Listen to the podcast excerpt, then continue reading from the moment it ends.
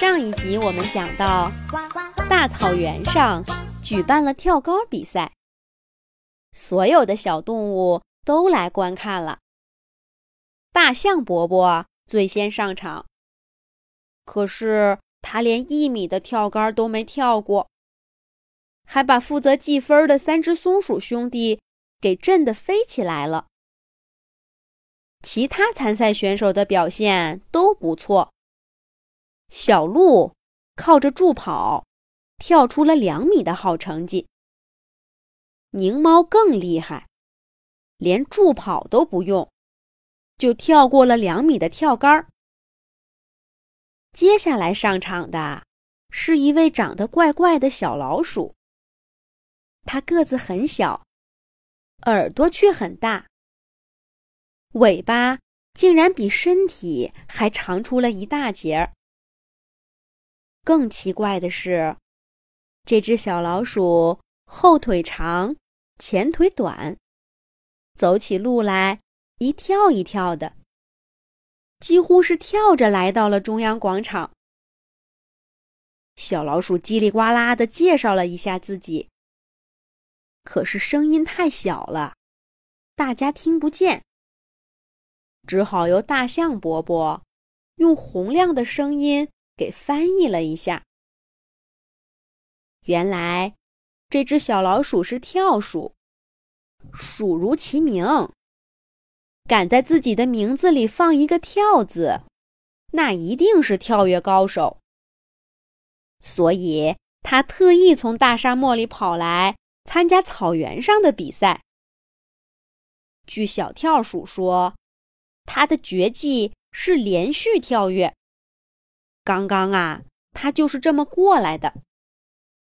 可黑猩猩觉得小跳鼠毕竟还是个子太小了，就把跳杆放在了一米的位置。可是小跳鼠呢，就像没看到一样，嗖的一声，从跳杆下面钻了出去，一下子跳了三米远。你想想他的个头，这可不容易。更绝的是，小跳鼠在空中摆动着长长的大尾巴，一会儿向左，一会儿向右，自如的变换着方向，就像跳舞一样。钻过跳杆的小跳鼠还不过瘾，又绕着赛场跳了好几圈儿。小动物们的眼睛。都跟着他的动作转来转去的，一直到三只松鼠从三个方向拦截，才让小跳鼠停下来。鼠大指了指小黑板上写的比赛规则，说：“跳鼠兄弟，这次我们举办的是跳高比赛，你现在表演的应该是跳远吧？”小跳鼠这才抬起头，看了看高高的跳杆儿。他用短短的前爪挠挠头，恍然大悟地说道：“哦哦，原来是这样，那我搞错了。可是跳高，我们跳鼠不太行。等你们什么时候举办跳远比赛，我再来参加吧。”说完。还没等三只松鼠兄弟回答，小跳鼠就从鼠大和鼠二中间钻出去，三跳两跳的不见了。跳鼠的表现虽然不符合比赛规则，但还是给大家留下了深刻的印象。大家看着跳鼠远去的背影，渐渐消失。才把目光重新转回了赛场上。三只松鼠兄弟请出了下一位参赛选手。那是一只浑身绿绿的、滑滑的小青蛙。小青蛙抬起头看了看赛场上的跳杆，转过头对三只松鼠兄弟说：“呱呱，呱呱，我能不能不用这个杆子？”鼠二赶紧摇了摇头：“不行，不行，不用跳杆，我们哪知道你跳多高了呀？”小青蛙咯咯咯地笑起来：“呱呱呱呱，我叫树蛙，我直接跳到树上，你们量一下不就行了吗？说跳就跳喽！嘿哈！”小青蛙话音刚落，就噌的一声跳到了离自己最近的大树上。三只松鼠兄弟拿着尺子。在树干上比划着，可是小青蛙在哪儿呢？怎么找不到呀？就在这时，他们头顶高高的地方传来了小青蛙清脆的声音：“呱呱呱呱，你们抬头，我在这儿呢。”三只松鼠兄弟努力抬头一看，小树蛙。跳得比星星博士站起来还高呢，怪不得他们没看到。最后，鼠大拉着尺子的一端爬上树，鼠二揪着另一端站在树下，才量出了小树蛙跳跃的高度。哇，竟然跟小鹿跳的差不多了！再看看它的个头。真是当之无愧的跳高能手啊！小动物们都热烈地鼓起掌来。黑猩猩裁判拿过话筒，准备宣布比赛结果了。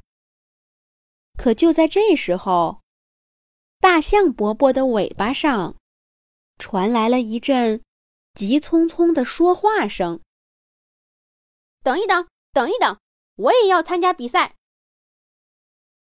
咦，这是谁在说话呢？大象伯伯用力甩了甩尾巴，一只小小的黑色的小虫从他身上蹦下来。你别看小虫个头不大，嗓门可不小。它大喊一声：“跳高比赛，怎么能少得了我小跳蚤呢？”小树蛙不服气了。三只松鼠兄弟的小弟弟鼠三，撇着嘴巴说：“切，你跳，你再能跳，还能赶上树蛙吗？他跳的可比自己的身高高好多倍呢。”小跳蚤哈哈大笑：“那算什么？我能一下子跳到你头顶，你信不信？”